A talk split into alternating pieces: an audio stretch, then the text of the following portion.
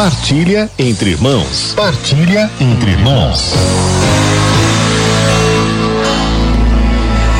Antes de subir aos céus, Jesus fez um envio aos discípulos. Lá em Mateus, capítulo 28, versículo 18 ao 20.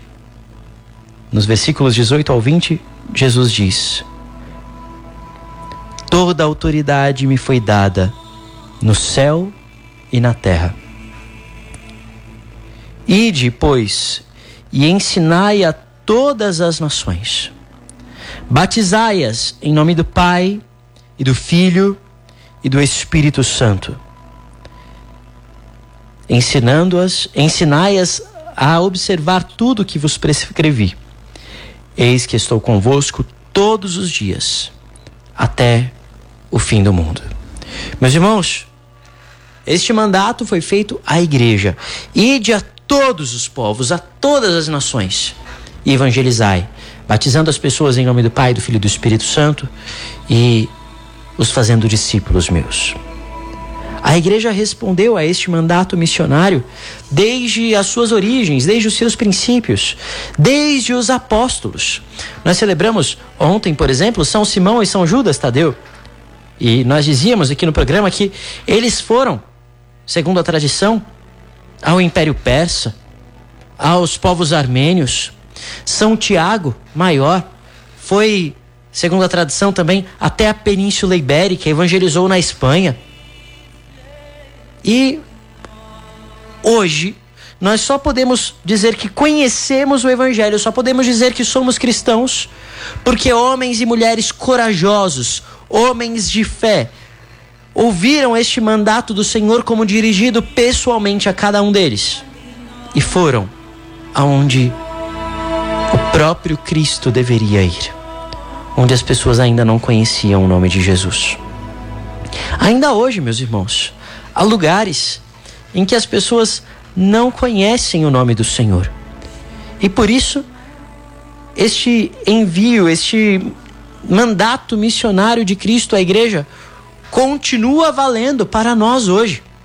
Em 2019, o Papa Francisco convocou toda a igreja a viver um mês missionário extraordinário. Foi o mês de outubro.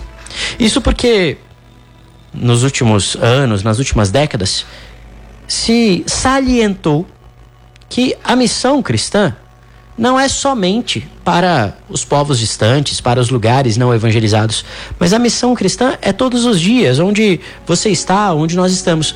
Mas o Papa Francisco percebeu que muitas vezes isso pode fazer com que a igreja se esqueça que sim, há povos que não estão evangelizados, há povos que têm ausência de sacerdotes, ausência de, de pregadores do evangelho, povos não batizados e que precisam ouvir o chamado do Senhor precisam ouvir o anúncio do amor de Deus. Então, ainda hoje, graças a Deus, muitos homens e mulheres são enviados como igreja a esses povos. O Concílio Vaticano II teve como um de seus decretos o decreto sobre a atividade missionária da igreja, chamado Ad Gentes. A palavra missão vem do latim missio, que quer dizer envio e ad gentes quer, quer dizer aos povos, quer dizer às nações, ou seja, a igreja enviada em missão aos povos, às nações, onde não há ninguém, onde as pessoas ainda não ouviram falar de Cristo. E nós queremos sim que o mundo se torne cristão. Nós queremos ganhar o mundo para Cristo não ganhar para nós mesmos, mas ganhá-lo para Cristo. Na, neste decreto, o, o concílio proclama assim: a razão desta atividade missionária vem da vontade de Deus que quer que todos os homens sejam salvos e cheguem ao pleno conhecimento da verdade. Olha que coisa linda. São Paulo diz na primeira carta a Timóteo: Deus quer que todos os homens sejam salvos e cheguem ao pleno conhecimento da verdade. Ora, há um só Deus e um só mediador entre Deus e os homens, o homem Cristo Jesus, que se deu a si mesmo como preço de resgate por todos, e não há salvação em nenhum outro. Portanto, é preciso que todos se convertam a Cristo, conhecido pela pregação da igreja, e que sejam incorporados pelo batismo a Ele e à igreja, seu corpo. É preciso que todos se convertam a Cristo. Nós cristãos, portanto, não podemos descansar enquanto houver pessoas que ainda não se converteram a Cristo, pessoas que ainda não ouviram o anúncio da verdade. Mas aí alguém pode estar aí de casa pensando: ora, mas então eu tenho que ir para povos distantes? Não, veja. Sim, você vai ser um missionário do modo como você é chamado, ser um missionário aí no, na sua família, no seu trabalho, na sua escola, você que é jovem, na sua vizinhança, entre os seus amigos, mas nós podemos apoiar a obra missionária da igreja. Primeiro, através da nossa oração, como Santa Teresinha fez. Santa Teresinha se uniu em oração aos missionários em terras distantes, em terras de missão. E depois, através do apoio de caridade também às missões.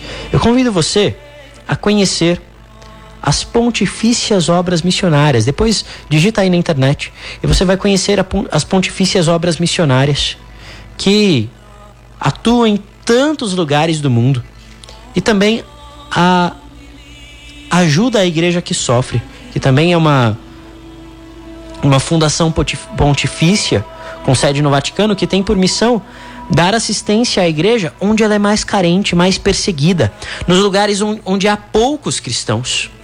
Então, eu convido você a conhecer e, se puder, ajudar. Ajuda a igreja que sofre, a Fundação Pontifícia ajuda a igreja que sofre, e também as pontifícias obras missionárias. Assim, nós, como igreja, somos um só corpo missionário e colaboramos através da nossa oração, da nossa ajuda e através também do nosso próprio testemunho missionário, para que todos os homens se salvem e cheguem ao conhecimento da verdade. Convido você agora, meus irmãos, a rezar comigo por todos os missionários da igreja. Nós vamos rezar a oração ao Espírito Santo, pedindo que o Espírito Santo derrame sobre a igreja, sobre os povos uma grande luz, um grande fogo que faça as pessoas arderem de amor ao Senhor.